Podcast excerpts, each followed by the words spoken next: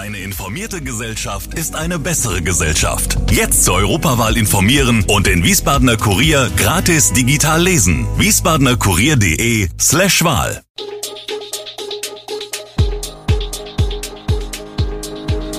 Gude, unser morgendliches News Update. Das Wichtigste aus Wiesbaden für Sie im Überblick. Guten Morgen aus Wiesbaden an diesem 4. Juli. Ungleichbehandlung bei Rückbau von Stellplätzen, autofreier Tag in Wiesbaden und drei Menschen sterben bei Bluttat in Kopenhagen. Das und mehr hören Sie heute im Podcast. Das gab es in dieser Form noch nie, ein ganzer autofreier Tag im Herzen Wiesbadens. Am Sonntag fand der sogenannte Superblock-Sonntag in drei Innenstadtquartieren statt. Von 10 bis 20 Uhr wurden in den Bezirken Mitte, Herderstraße, Inneres Dichterviertel und Inneres Rheingauviertel Straßen von Mitarbeitern der Verkehrspolizei und des Ordnungsamts autofrei gehalten. Bereits am Vormittag füllten sich die freien Straßen mit Leben. Flohmärkte, Künstler und Unterhaltungsprogramme aller Art sorgten in den Vierteln der hessischen Landeshauptstadt für buntes Treiben. Bei hervorragendem Wetter zog es viele Wiesbadener nach draußen und das Feedback der meisten fiel äußerst positiv aus. Mit dem Thema Vorgärten, die zu Autostellplätzen umgewandelt wurden, hat die Fraktion BLW ULW BIG in ein Wespennest gestochen. Einige Hauseigentümer haben sich zwischenzeitlich an die Bauaufsicht gewandt, um zu erfahren, wie es nun weitergeht. Manche musste ihre Stellplätze zurückbauen, andere nicht. Hauseigentümer in der Adolfsallee sind sauer über die Ungleichbehandlung. Die Bauaufsicht habe seinerzeit viele ungenehmigte Stellplätze in der Adolfsallee aus eigenem Antrieb aufgegriffen, da die Stellplatzproblematik schon damals erkannt worden sei. Hierbei hat sich herausgestellt, dass dies so personalintensiv betreut werden musste, dass die Maßnahme nicht konzeptionell und flächendeckend vorangetrieben werden konnte, ohne gesetzliche und sicherheitsrelevante Pflichtaufgaben zu vernachlässigen, räumt die Leiterin der Bauaufsicht, Sandra Matzenauer ein. Die Komplexität der eingeleiteten Verwaltungsverfahren habe gezeigt, dass es zum Teil bis heute nicht möglich ist, sämtliche ungenehmigte Versiegelungen rückbauen zu lassen. Im öffentlichen Baurecht gebe es jedoch keine Verjährung. Die Stadt Wiesbaden will Wohnviertel in Kastell befrieden. Geplant seien kurz-, mittel- und langfristige Maßnahmen, sagte der Wiesbadener Stadtrat Christoph Manjura von der SPD nach einem Treffen des Stadtteilpräventionsrats.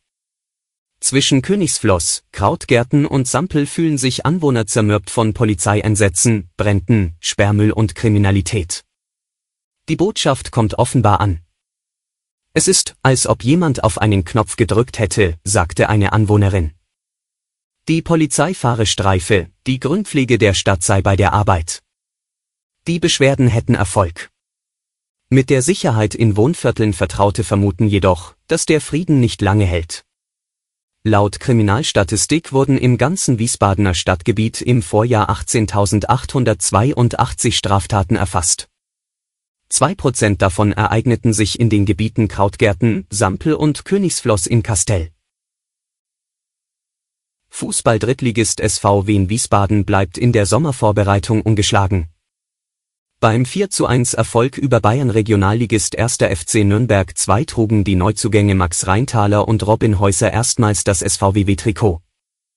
Standesgemäß fand Trainer Markus Kauczynski den am Ende ungefährdeten Sieg. Verzichten musste er dabei auf den an Rückenproblemen laborierenden Sascha Mockenhaupt, der aber diese Woche das Training wieder aufnehmen wird. Zum Start der sogenannten konzertierten Aktion gegen die Preissteigerungen sind Rufe nach zusätzlichen Entlastungen für die Bürgerinnen und Bürger lauter geworden. Nach Angaben von Bundeskanzler Olaf Scholz soll es zum Auftakt der Aktion am heutigen Montag aber noch keine Ergebnisse geben. Scholz hatte den Dialog mit Gewerkschaften, Arbeitgebern, Bundesbank und Wissenschaftlern initiiert, um dem Preisdruck etwas entgegenzusetzen. Scholz macht sich große Sorgen über die steigenden Energiepreise, wie er in einem ARD-Interview sagte. Wenn plötzlich die Heizrechnung um ein paar hundert Euro steigt, dann ist das eine Summe, die viele nicht wirklich bewältigen können. Das ist sozialer Sprengstoff, sagte Scholz. Der Kanzler strebt einen längerfristigen Prozess an. Bei einer Bluttat in einem Einkaufszentrum in Kopenhagen sind mindestens drei Menschen erschossen worden. Bei den Opfern handele es sich um einen Mann zwischen 40 und 50 Jahren und zwei junge Menschen, sagte Polizeichefinspektor Sren Thomasen in der Nacht zu Montag in der dänischen Hauptstadt örtlichen Medien zufolge. Drei weitere Menschen seien schwer verletzt und in kritischem Zustand. Zum möglichen Motiv machte Thomasen keine Angaben. In sozialen Medien werde über einen rassistischen Hintergrund spekuliert, sagte er. Dafür gebe es derzeit keine Anhaltspunkte. Die Polizei hatte einen 22-jährigen Dänen in Zusammenhang mit der Tat festgenommen. Der mutmaßliche Schütze sei der Polizei grundsätzlich bekannt gewesen, sagte Thomasen. Weitere Angaben hierzu machte er nicht. Die Polizei geht davon aus, dass der Täter alleine handelte.